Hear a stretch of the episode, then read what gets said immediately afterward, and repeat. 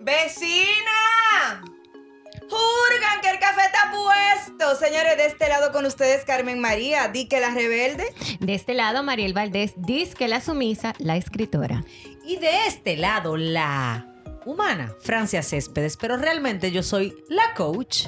De este otro lado, Wendy Taktuk, la fotógrafa, disque graciosa.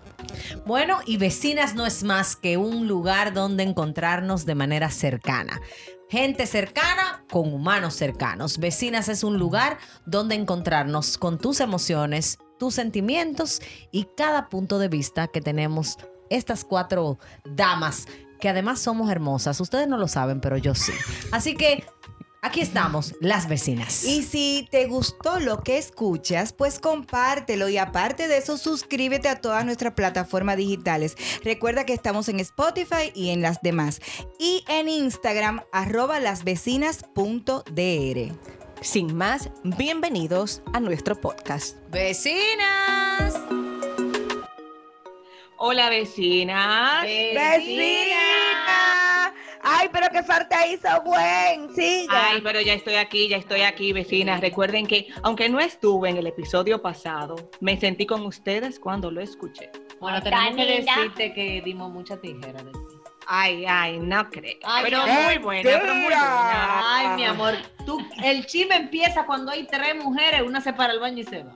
Tres, eh, bueno, sí, dos, con dos. Con dos. Y fácil que a veces el chisme comienza con una sola, mi amor. Yo que me fui al baño porque Por eso, por eso que yo digo, en su boca quedo cuando me voy de un grupo. Ay, Dios mío.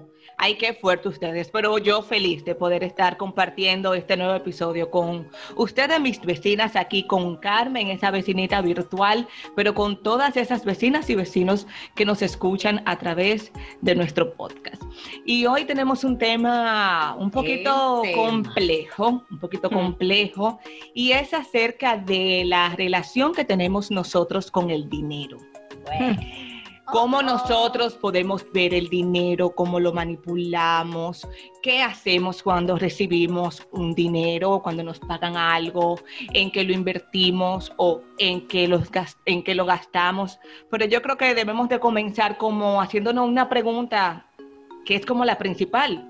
¿Qué es el dinero para nosotros?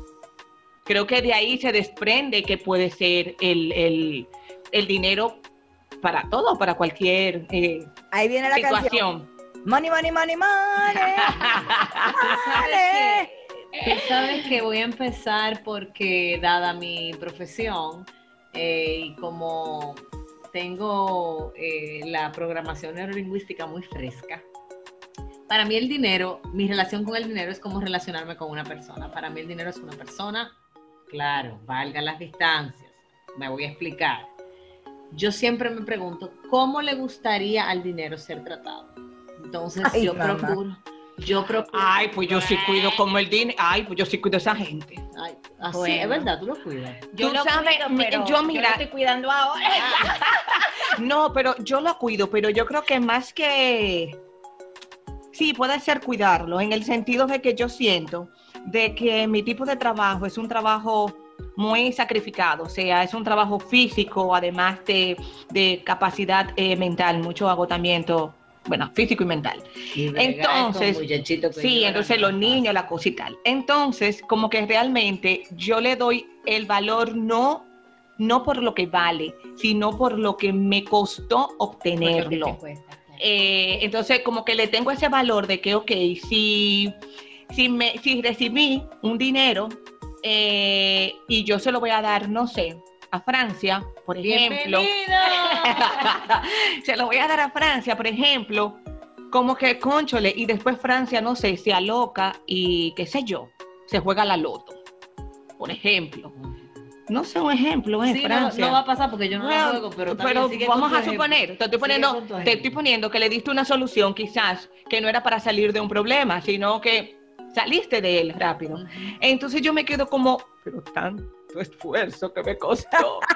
y Francia se fue a jugárselo, o se fue a bebérselo, Entonces, o no lo vio. Entonces, ¿El dinero es una remuneración por el trabajo hecho o el dinero representa para ti el poder? no, poder no. pero Ay, me mi crees- amor, tú sabes tú que me crees si yo te digo, Poder no, yo creo que el Con dinero. yo mi amor. no, no poder, pero yo creo que el dinero, el dinero no lo es todo. Es importante, pero no lo es todo. El dinero te da un poquito de tranquilidad para tú entender. Un poquito, un poquito. Espérate, espérate, no, porque espérate, el dinero no lo compra todo, María. No, eso es verdad. No, o mira, sea, te da una tranquilidad de que tú sabes que tú lo tienes y si se presentase una situación que Te tú da- sabes que requiere de eso, en esa parte estás tranquila.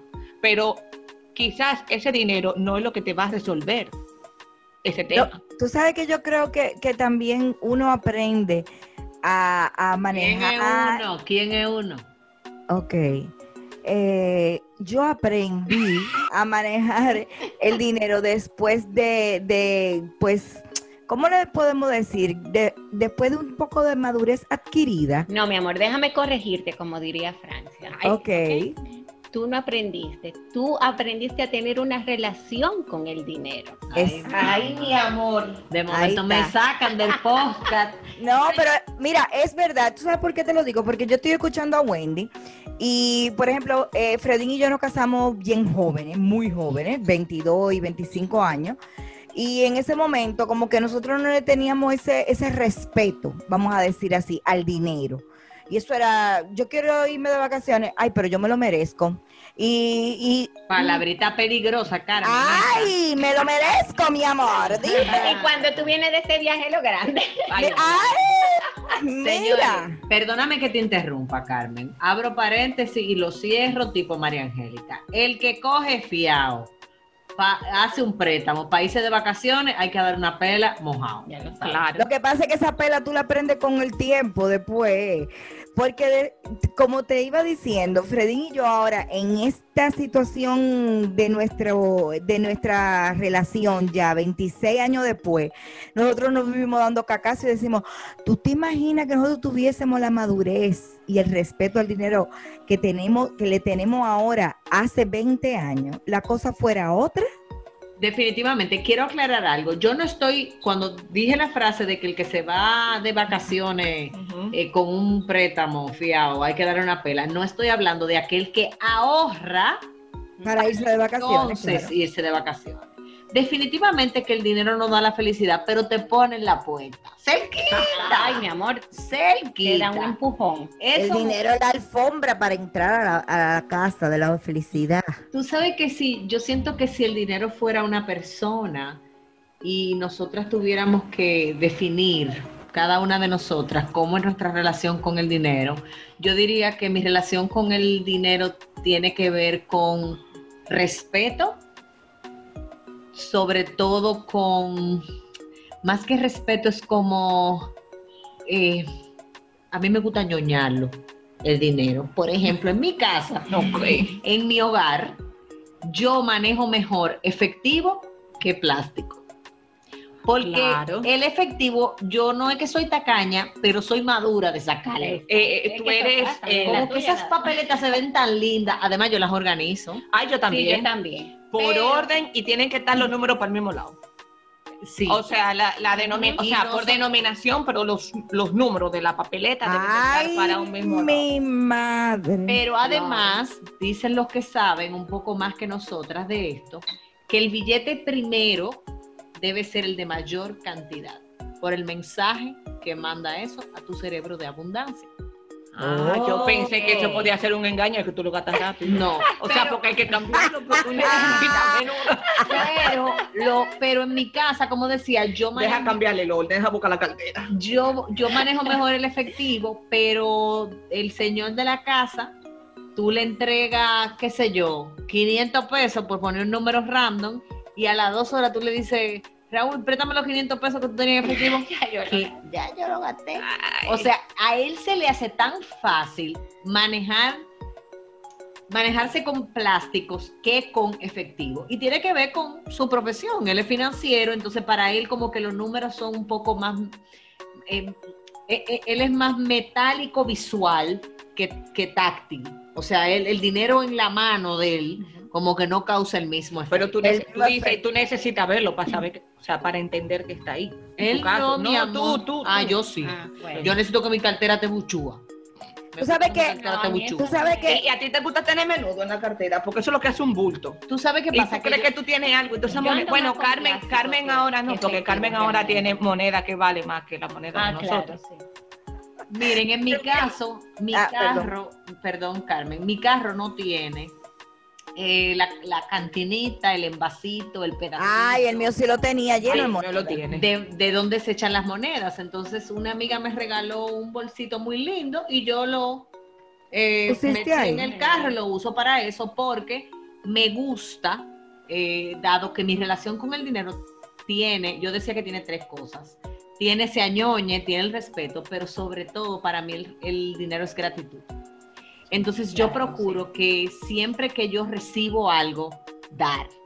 Y por ejemplo, yo no me permito salir de un supermercado y no darle lo que sea a un empacador. Ay, ay, yo yo Sí, creo que esa gente, Yo saco dinero cuando no Ajá. tengo efectivo. bueno, Sí. a mí me ha tocado decirle, te lo traigo y devolverme, señores. Sí, yo A lo he hecho. llevarlo. Yo lo he hecho. Entonces, para mí, mi relación con el dinero está relacionada también a, a mi pasado. Y, y quiero hablar un poquito de esto para que de alguna manera algunos de nuestros vecinos y vecinas se sientan identificados. Yo vengo de una historia familiar de, de abundancia. O sea, yo crecí en un hogar donde había mucho de todo. En donde, esta es una historia que... Tú eras popi, dilo. Mm, Bueno, yo no era Sí, popi, yo era fresita porque en mi época no había Ah, bueno, es verdad. Bueno, fresita. pero, pero De- realmente la palabra era más fea, eh, era come otra cosa. Sí, pero vamos a dejarlo en fresco. Con Pero, muñeca, con muñeca. Eso no, es una mala, eso no es una mala palabra. ah, no, ¿y qué? No, Ah, búscalo. Está bien. El punto es que yo vengo de un hogar de, de eso, donde había además de abundancia, yo soy la más pequeña de las hijas, entonces fui la niña mimada. Ay, Pero yo- mamá. Pero yo recuerdo además que en mi infancia, nosotras, cuando comenzamos ya en la adolescencia y demás, llorábamos, rogábamos y clamábamos para no ir de viaje. Cuando nosotros empezamos a saborear los bonches de República Dominicana, ya no queríamos ir para Disney, por ejemplo, en diciembre. Y hoy que yo pienso en eso, me doy cuenta de cuánto ha cambiado mi relación con el dinero, porque en ese momento yo no estaba para nada conectada con la gratitud de lo que era la posibilidad, no solamente de viajar, sino de disfrutar tiempo en familia, de conocer otros lugares y de darme la oportunidad y el permiso de conocer y, y- qué sé yo, y dis- disfrutar, esa es la palabra. Hoy yo daría quizás muchas de las cosas que poseo por tener la oportunidad de llevar a mis hijas a sitios que no son Disney y que realmente la situación económica no me permite invertir en eso, porque aquí ven, abro otro tema, vecinas. La relación con el dinero que nosotros tenemos, cada uno de nosotros, también está determinada por la prioridad que le damos a la hora de usarlo.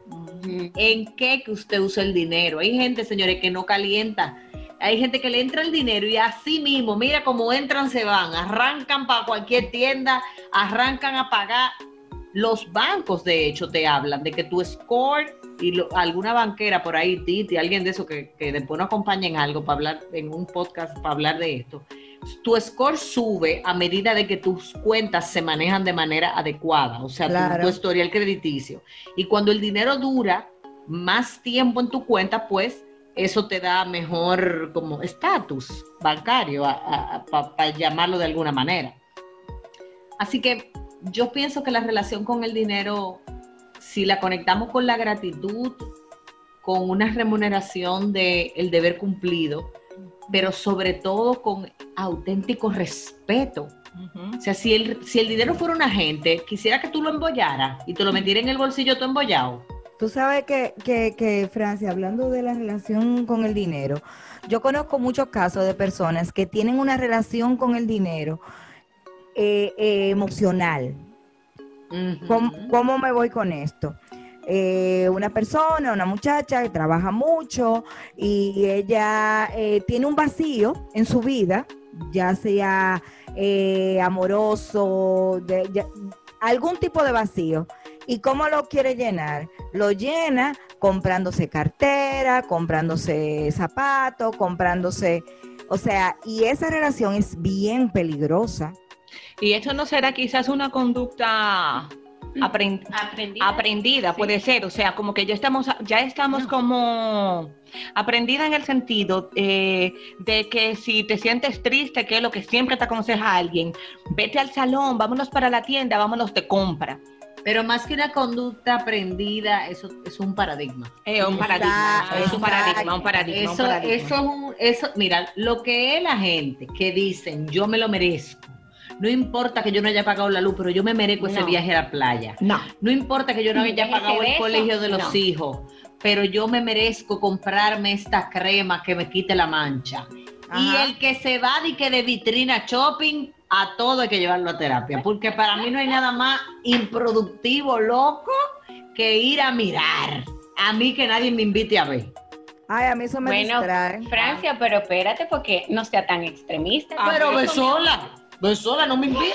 Yo no te estoy que no vaya, no me No, invite. pero hay gente que se Pero- entretiene yendo hasta se mide y no se pone, no se lleva nada. Mi amor. Ah, no, así no, pero ver. medir, miren, eh, lo que pasa es que hay dos etapas y no, no vamos a cambiar de tema, pero no. O sea, yo no me voy a medir una ropa que no voy a comprar. Eso, Eso no es existe en médico. Pero a mí me cuesta medirme la que me voy a comprar. Exacto, no, Imagínate, yo creo tú sabes que- lo que es quitarte lente, cartera, Mire, zapato.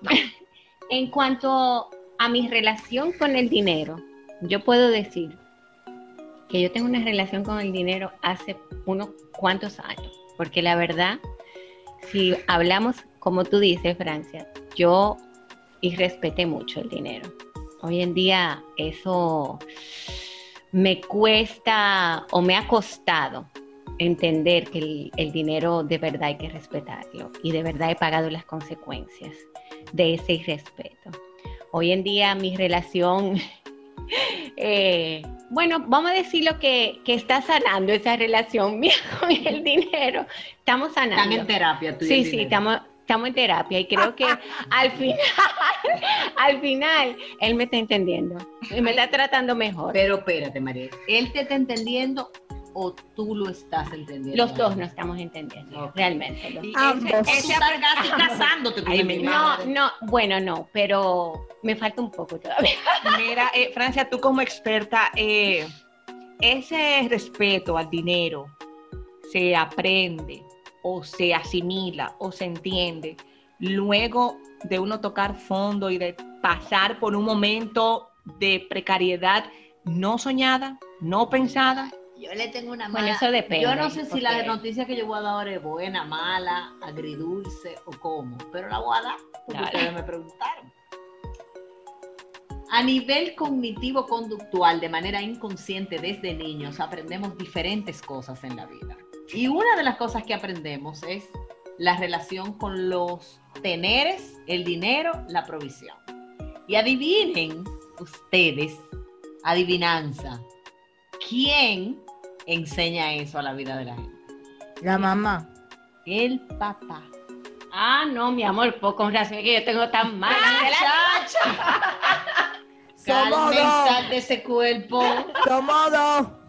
Óyeme, cuando tú cre- creces en un hogar donde te sobrepremian por todo o donde la provisión es yo te tengo que mantener, donde no te hacen sentir ni merecedor o sobremerecedor de las cosas, en donde no se aprecia el valor de las cosas, sino el costo, en donde padres son solamente proveedores. Ustedes saben que hay una frase, vecina. Ve acá, ajá, Francia, pero tú estás hablando de la gente que, que tienen, eh, están en abundancia, pero también hay padres que se pasan de tiñoso. Pero no, pues allá voy, porque Claro, porque también eso te crea a ti una, una relación fuñona con el dinero. mi amor en general, por eso dije, cuando hay, una frase muy dominicana o latina que dice, él es muy mal marido, pero muy buen papá. Y yo siempre he dicho, yo no creo en esa frase, porque el que es mal marido es mal papá, porque la paternidad es mucho más que proveer. Y eso está asociado a la provisión. Pero fíjese, fíjense que generación tras generación, y no importa mucho las culturas, los hombres son vistos como los cajeros automáticos de los hijos. Hay en hogares en donde la única relación que tienen los padres con sus hijos es, tú pagas el colegio, tú me das la manutención y si tú no me das, no lo ves. Entonces, desde que somos niños, Wendy, que me preguntaste, aprendemos esa relación con el dinero. Aprendemos si mi papá me enseña a ahorrar, si me da una mesada, si me acompaña a valorar. el- Ahora, Francia, un tricky question ahí. Tú estás hablando del papá. Y en el caso de que el papá, una pareja divorciada, el papá se desentiende económicamente de ese hijo y quien le provee a ese niño es su padrastro. sigue siendo papá ausente el que deja la enseñanza de tú no eres suficiente, tú no me importas, por eso no te proveo. No importa que papá no esté presente, Wow. la figura paterna va a ser la persona que va a marcar tu relación con el dinero. En tu, tu relación con el esfuerzo, tu relación con la provisión. ¿Qué me merezco? Señores, si ustedes se ponen a ver y pudiéramos desarrollar este tema de muchas maneras, las famosas chapeadoras que tienen un alto, una alta autoestima, pero un muy bajo autoconcepto, es porque tienen dos carencias principales emocionales y ambas son aprendidas del papá. La primera es la provisión, yo valgo y, y- y- y mi cuerpo y lo que yo soy tiene que ver con lo que yo soy capaz de dar. Entonces es un intercambio. Y dos, la seguridad y la protección que también la aprendemos de papá. Entonces, cuando yo vengo de un hogar donde mi papá no me dio seguridad, ni económica, ni física, ni emocional, donde no me dio protección, donde yo nunca me sentí protegida por papá, y encima de eso le agregamos que el señor era un gurú en mal manejo emocion eh, financiero, Financiero. pues ine- inevitablemente vamos a tener un desastre. Ahora sí- Ah, pues ahora mismo hay una crisis, mi amor. pero, pero acuérdense algo, vecinas. ¿Somos el producto de nuestra historia? Sí. ¿Estamos obligados a ser esclava de ellas? No. No. Entonces, esta es la idea. Si Claro. usted acaba de descubrir que usted Por eso era yo estoy en hija... terapia con el dinero. Sí.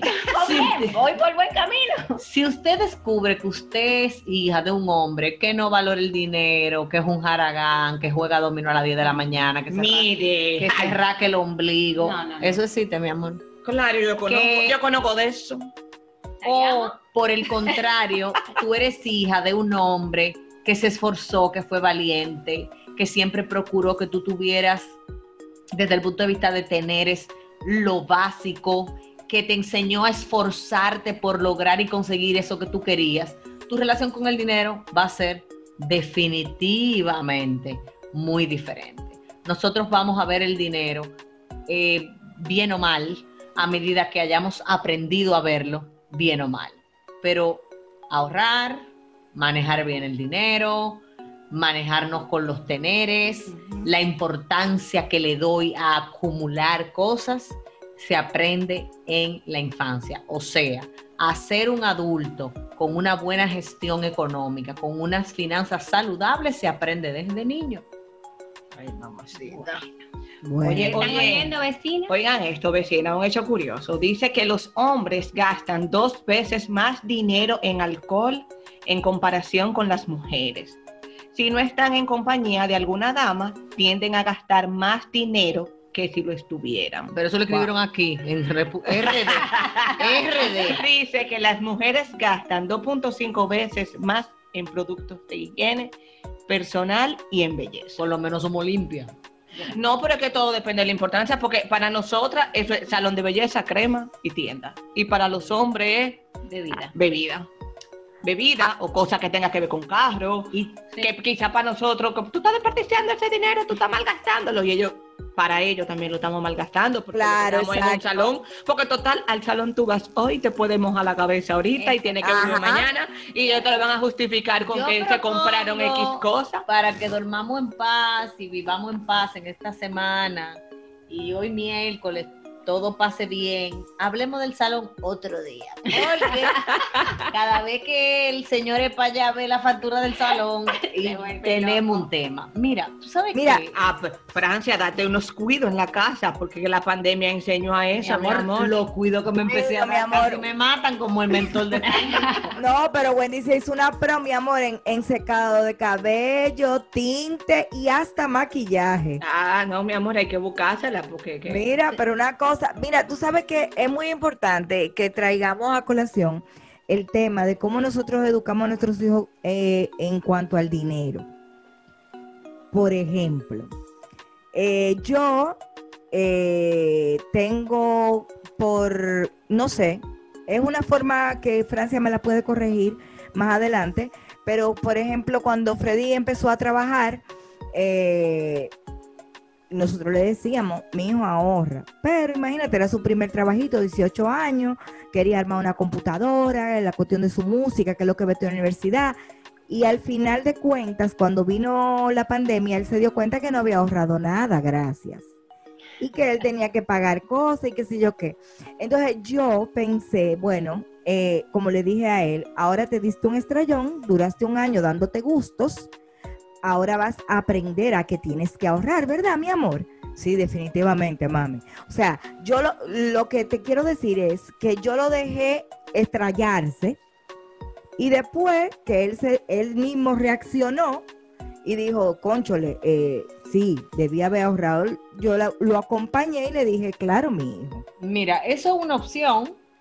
Yo no la, no la comparto. Yo he enseñado a mis hijas a ahorrar desde que son muy niñas. Sí. Ay, Eh, casa hay porque, alcancía eh, no en la solamente a través de las alcancías, sino que las he enseñado el valor de las cosas. O sea, Claro. tú quieres tal cosa, ok, ¿cuánto eso cuesta? Mira, eso cuesta tanto, eso quiere decir tanto billete de tanto, tanto, tanto. Y te puedo decir que he vivido la experiencia de que una de mis hijas en un momento quería una cámara fotográfica que costaba un dineral.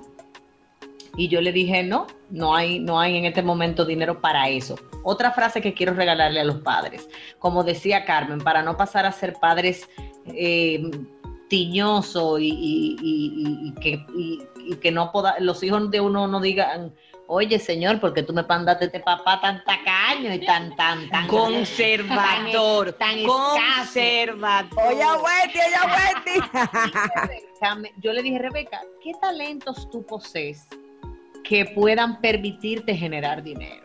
Y les puedo decir que hace eh, tres- dos, dos años, o sea que ella tenía 11, ella me dijo, bueno, a mí me gusta la cocina, yo nunca he hecho nada, pero yo pienso que yo puedo aprender a hacer galletas. Y les puedo decir que ella hizo galletas, hizo slime. Gracias, Señor, que se fue la fiebre del slime. ¿A dónde? En tu casa, mija. Bueno, en la mía. Y por y e hizo, perdón, unas me hizo buscar eh, unas vejigas especiales con arena para hacer como unas bolitas antiestrés, que por ahí anda una. Y te puedo decir que ella ahorró el dinero de su cámara. Bien hecho. Bien hecho. Entonces, yo no soy de los padres que piensa que a los hijos que hay que, hay que evitarle los estrellones. No. Pero sí hay que saberlos guiar. Entonces, yo no creo que es necesario que si él hasta ahí, hasta ese momento, nunca había aprendido a ahorrar por tres razones principales. No había trabajado nunca. Entonces, ¿de dónde iba a ahorrar, verdad? Vamos a decirlo así.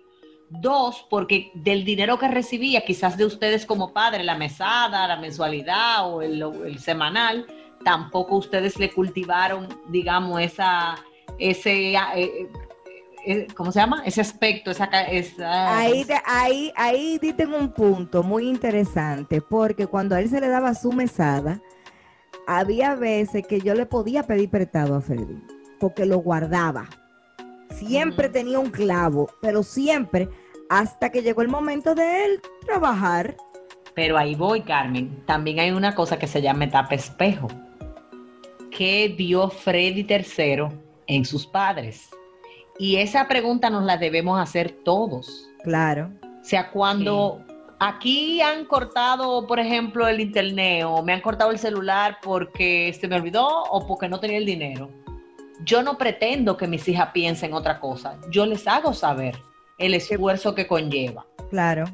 Ahora, ese trabajo de inculcar en nuestros hijos el ahorro, el respeto al dinero, el, el guarda pan pa' mayo, lo que pasa es que nadie nos dijo que era para mayo 2020, pero era para Claro. este No, mayo. no, te, te dijeron que Era era para para mayo. mayo, no para el año entero. Sí, pero Para el año entero y cuidado. Para mayo, para cuidado. mayo había- guardamos para Cuidado, mayo, pero llegó junio, julio, estamos en noviembre ya.